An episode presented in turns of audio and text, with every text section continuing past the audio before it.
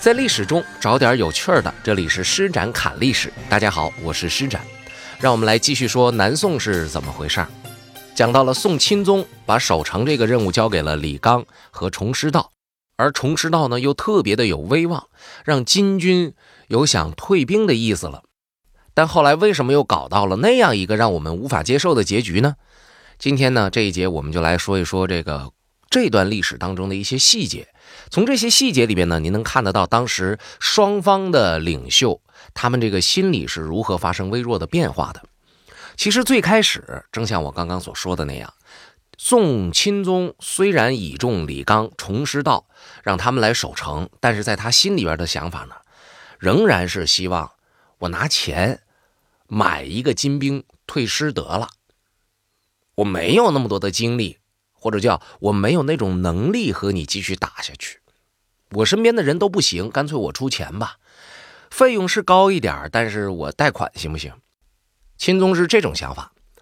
可当他这种想法萌生的时候，金军的那种退兵之意还没有产生，他们仍然还在城外日夜的屠掠，啊，有人我就杀人，没人呢我就抢你东西，非常讨厌。于是李纲呢就向宋钦宗献计，说金人贪得无厌，现在呀非得去打他不行。我们有六万人，而秦王之师呢集在城下大概有二十多万，加一块接近三十万人，咱们还是挺有战斗力的。你看对方金军他现在属于客场，客场他啥都不熟悉，而且客场的问题就是什么支援呐，呃这个粮草啊，他都成问题。可是金军也挺猛的。所以在这种情况之下呢，咱也别跟他拼蛮力了，咱用计，咱们可以把各个交通要道给他封住，然后把他的粮草绝了，我们再派兵，把那些小的地盘、小的地方，金军所占领的那些敌占区的周围也全都收复了，我们就派着重兵把守，把他给包围起来。虽然他没有城，可是我们就让他出不去，我们也不跟他们打。就等他在里边没有饭吃，等他在里边困了、饿了、累了，还没有那什么牛喝，啊，那这个时候呢，咱们就下一纸檄文，号召天下人来共讨之。但是咱还不动手，他们肯定害怕，于是就得往回跑。等到他们跑到半道上的时候，那咱就干他，一干一个准儿。这是李刚给提出来的计策，啊，虽然让我说的呢有一点市井。但是呢，他的这个原文呢，当时被认为是抵御金军的各个策略里边的最佳方案，包括崇师道，他也多次提出了类似的方案来。好，两个在一线主要负责抗金的将领，都提出来了这样的类似观点，那就说明这种观点在当时呢主流而且可行。像钦宗，你同意就行了，或者你不同意就完事儿了。不同意，你给出一个办法，我们到底应该怎么办，对吧？没有想法的话，你就同意就行了。偏偏呢，钦宗什么情况？没有能力，没有实力，他还想显摆一下自己。我不是说了吗？心里发生变化了。原来是啥？啥也没有，看谁都是我大爷。哎呀，你太厉害了！哎呦，我打不过你！哎呦，我给你钱吧，求你了，别打我。现在呢，我有人了，啊，我有兵了，而且我人不少，我兵也不少。哼，谁敢来？谁来我揍谁。他又扬巴起来了，又牛了。于是他从主和渐渐的倾向于主战，然后同意了李刚的建议，并且召集了宰相大臣商议。开会的主要内容就是啥前去，要不然明天就去吧。啊，你你们你们你们觉得行不行？是不是有点慢？要不一会儿开完会咱们吃个饭，你们就去吧。他着急。啊，他希望这帮人赶紧去，赶紧的宣我国威，赶紧把这个金军给打败。但是呢，这个事情啊，他想的太浪漫了。他哪是说计策定下来，我马上就动啊？这个得考虑时间啊。所谓天时地利人和呀，他不想那个。崇师道这时候就站出来拒绝，说呀。现在为止呢，咱这计策虽然是好，但是您注意啊，这得等到什么时候？得等到金军的粮草差不多的时候，你围他的粮草，你困他才有意义。你说他粮草还有那老些呢，还能吃十年。你从现在开始围，围吧，围十年，这成本太高了，而且中间变数太多了，十年白白围了。当然，这是一个例子，这是一个夸张的例子。事实上，金军的这个粮草剩十天你都围不了，那还能打呢？战场上瞬息万变，你知道你这十天能发生什么事儿啊？对吧？你又不像是围一个城，你没有城，有城你看住城门。你现在呢？你围一帮人，你怎么围他？东南西北各个角都可能出来，三百六十度哪儿都行，不好围。所以你一定要等到他弹尽粮绝，或者至少等咱们人齐了，你再干。现在是什么状况，陛下？他们一个是粮草没吃完，第二咱人还没齐呢，好些刚到这儿，我们还没有对接完呢，所以陛下这事儿不能着急，怎么着也得再等一阵子。钦宗一下子不乐意了，那你说得等多长时间？如果要等很长时间的话，这事儿还行吗？我能等了吗？你为什么现在才告诉我这个事儿？同时，倒也很头疼，算吧，算算算算算，陛下怎么着也得等到春分之后。什么是春分？春分多长时间？给我说一个数。行，距离春分只有八天的时间。也就是说，这个计策最多也就比您预想的晚开始一周左右。钦宗得到这个答案之后，心里边仍然不满意，但是不满意又说不出什么来，因为八天确实也不算长。距离之前那么多事儿，那么多时间都耽搁了，这八天，你也没有道理说我就不等了，我就非得要任性。他也知道这事儿好像做不了，不高兴归不高兴，那也只能接受现实，所以大手一挥，散会，撤了。这一撤呢，你说李刚、重师道能有什么办法呀？没办法呀，挺着吧。按照我们的计划，他就是这样。我们除了能够抓紧时间以外，那基本也不能做什么了。好多事儿也不是掌握在自己手里的。我能上金军那说赶紧吃啊，你们还剩八天粮食，现在赶紧吃，吃成三天的，那是不行的。更何况这八天是人们宋军集结的这个时间，这种事情很难控制的，所以他们也得尊重这个规律。但是有人不尊重，哎，怎么讲呢？说在宋军里边啊，有一个姚氏，这个姚氏和崇氏啊。他都是河东的巨族，两家的子弟呢，多少年了，相互之间呢都有这么一种竞争，谁也不服谁。到了这一代呢，崇氏家族比较突出的人物呢是崇师道，姚氏家族比较突出的人物呢叫姚平仲。这姚平仲在会上就看到崇师道有这种发言，而且之前崇师道一个人抢了那么多的风头，他心里有点不平衡。他就特别怕像击败金兵这种事情啊，保卫京师这种功劳啊，全都归了崇师道。那我们姚家在他家面前又抬不起头来了，抬不起头来没关系，关键在我这一代上抬不起头来了，这不行啊，我担当不了这么大的责任。再一看宋钦宗明显不高兴，他着急宣战，于是他就去找宋钦宗去了。找宋钦宗说什么呀？就顺着钦宗说话，陛下。您知道吗？您的士兵特别的英勇，特别的想上战场，特别着急去打仗。他们希望速速战胜对方。现在我们都得拦着，不让他们上战场，他们都不高兴。你看，这本来我们拦就挺费事的了，现在还得拦八天，这大家有怨言啊。你说这是人话吗？谁不怕死啊？对，士兵勇敢，但是士兵的勇敢是锻炼出来的。他是心里边有一个坚定的信念，我有这么一种信仰，我要去守卫我的家乡，我要保卫我的国家，所以他才会勇敢。不代表说他挨揍不疼，不代表他受伤不痛苦，不代表他不愿意继续的好好的活下去。也正因为如此，士兵的这种精神才值得我们去尊重。但是回头看，姚平仲说这话违反人性，就是瞪眼睛胡说。可是钦宗很爱听，嗯，是吗？好啊，你的部队好啊。那你说，呃，这个有没有可能性，咱们啊，别让士兵们那么痛苦了，就把他们放出去呗，让他们撒了欢的在战场上杀敌，英勇的杀敌，好不好？姚平仲一看皇上上钩了，太好了，陛下呀，我的士兵那都等不及了，这谁都拦不住了。你要不说这个，我回去我还得跟他们商量，还得给他们开会，还得给他们，哎呀，各种做心理动作，别上战场了，别打仗了。现在您一下子把我这问题给解决了，谢谢陛下呀，你太英明了，嗯，你真的太英明了。那既然这样的话呢，那我们就在春分之前动手，啊，去攻击金兵的大寨。然后我跟您讲，我必须把沃利布给你生擒回来，还有那康王，我给迎回来。钦宗一听，甚合心意！好，这牛吹得好，但是我喜欢。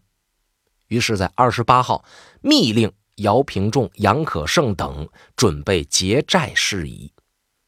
注意是密令，李纲也好，崇师道也好，他不知道啥叫猪一样的队友啊。看得特别清楚了吧？哎，这不是定在二十八号了吗？但是二十八号这一天没出动，为什么没出动啊？不是姚平仲害怕了，也不是钦宗他忽然反应过来不应该做这件事情了，而是在出发之前呢，钦宗找了一道士，这个人叫楚天觉，让这楚天觉给他算，说哪天是黄道吉日，适合去结寨。朋友们，各位都能买到那个黄历啊，那个。大本儿，你去看那上面写什么？今天宜嫁娶啊，今天不宜洞房啊、动土啊什么的。但是你看它里边哪有一条说今天不宜结债？没有是吧？那就得算，对吧？找一道士算。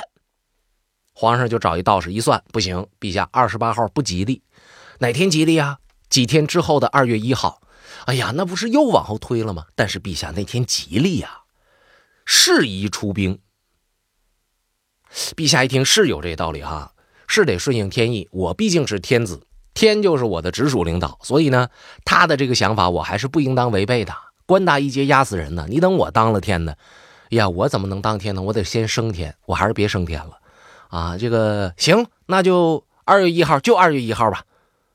于是就又改在二月一号了，看上去特别儿戏，对吧？但是更儿戏的是什么呢？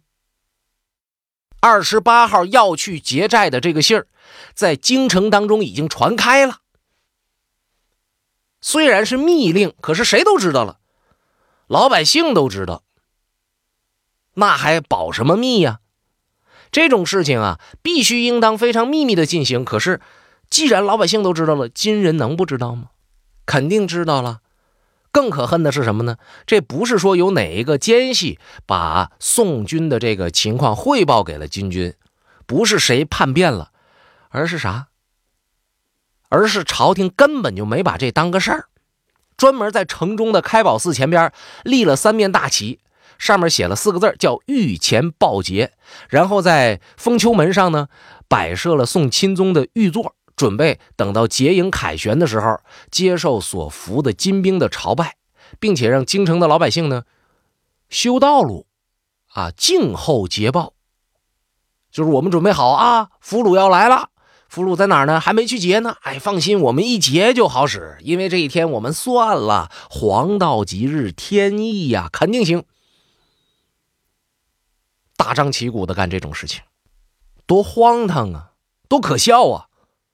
好，等二月一号晚上，姚平仲呢如期率领着一万多骑兵出城了，偷袭金营。这还偷什么袭呀？恨不得之前给人一电报，我要来了啊！微信咔咔咔全发过去。哎，哥们儿，我们今天上你那偷袭去啊！没事没事我们这都知道，都都准备好了啊！来吧来吧，等着你呢。恨不得都这个。金人是有准备的，营是空的，埋伏了铁鹞子精兵在营寨四周。跟那儿等着，就等你宋兵到场。到场之后，我们就包围你，包围你就揍你，那有啥悬念呢？宋军大败，皇上派出去那两个统帅，陈可胜被逮了，姚平仲呢，一看这种情况，也知道没脸回去了，这回去指定是个死罪啊，所以就跑了。夜宿在行营司的李纲，连续接到了钦宗的三道命令。让李刚出城去救援去。李刚这时候脑袋这个大呀，不让你干这事儿，不让你干这事儿，你非得干，我劝都劝不住。结果现在给我来这一手，那我能怎么办？我就得遵守命令。所以李刚呢，集结了城里边的左、中、右三军，在秋风门外跟金军开始大战啊，去营救自己的兄弟伙伴去。宋军当时的武器占优势，他们有神臂弓啊，这个是等于远距离的物理性杀伤性武器啊，很厉害。金兵挡不住，是吧？你骑马骑得快，你跑过来吧。没等你到呢，我箭到了，刷刷刷刷刷，射箭如雨，金兵挺不了，退了。这时候天就已经亮了。天亮之后，李刚呢，在门口就竖起了一个大旗，说：“凡是宋军都到我这儿来报告来，不管你原来的部队是啥。”只要你找不着你的队伍了，来来来来报告来，啊，这个收了这么一上午吧，大概是这么个意思。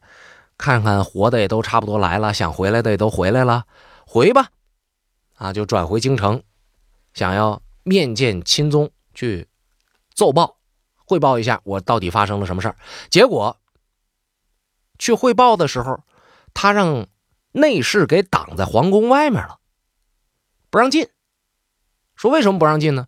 里边正说关于你的事儿呢，你需要回避一下。李刚这个纳闷，关于我什么事儿啊？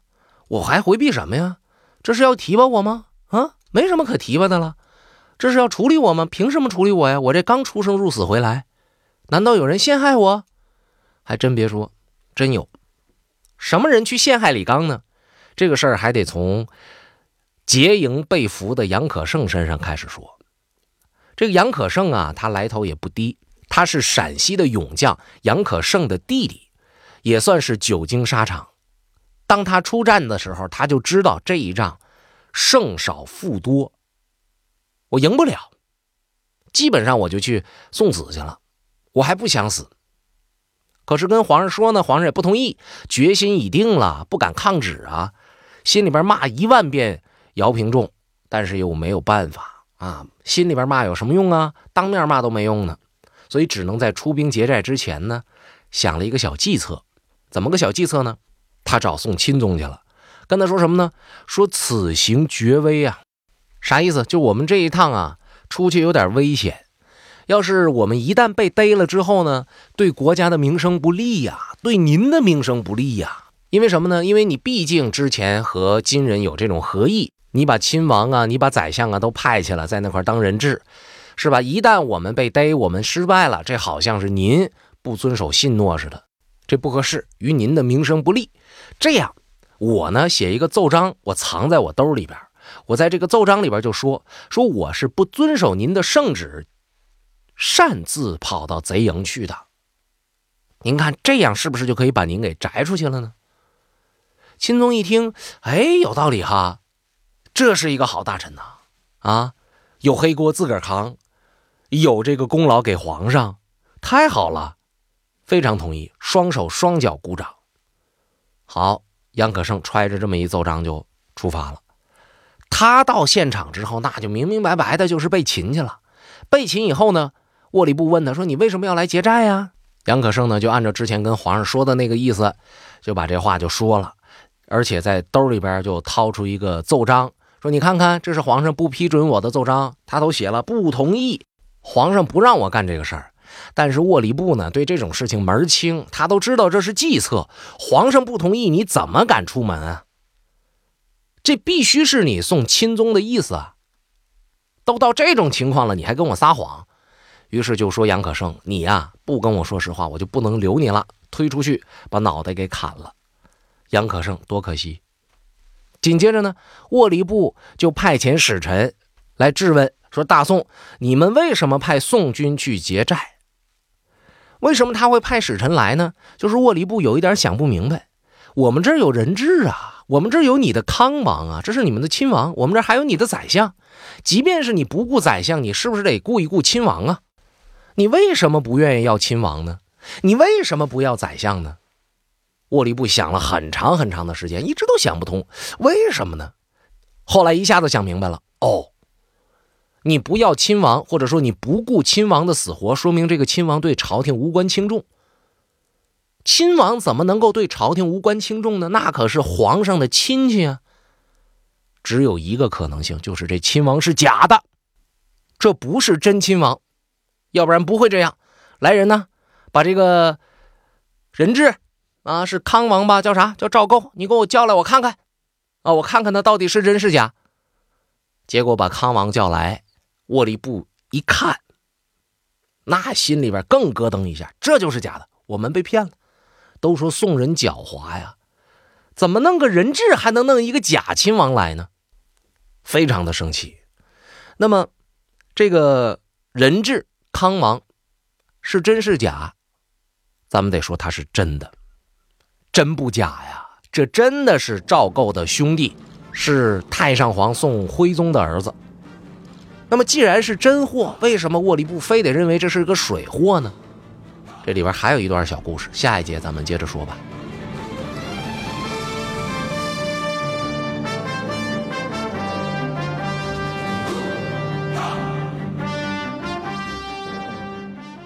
关于唐朝，我做了好多期节目，而制作这么多期节目的很重要的一个原因，就是我想寻找一个我心底埋藏了已久的问题的答案。这个问题就是。为什么历史上这个让中国人引以为自豪的如此开放、如此包容、如此强大的王朝说没就没了呢？到底是什么事儿？是谁终结了唐朝？而那样的一个盛世，为什么会让这种人、这种事情出现呢？所以今天我要向朋友们推荐我的新专辑《唐末发生了什么》，这是我的第一个精品栏目，希望朋友们能够支持我。专辑售价十一块九毛九，预计四十多集，每集不到三毛钱，您就能听到这个解答了我心底疑问的专辑。需要注意的是，有很多朋友在和我约五代十国的相关内容，而这个专辑里呢，大约有一半讲的是这一部分的历史，所以您千万不要错过。每天不到三毛钱，您就可以听到这个专辑了。搜索专辑，请在喜马拉雅搜索关键词“唐末发生了什么”。感谢您的支持。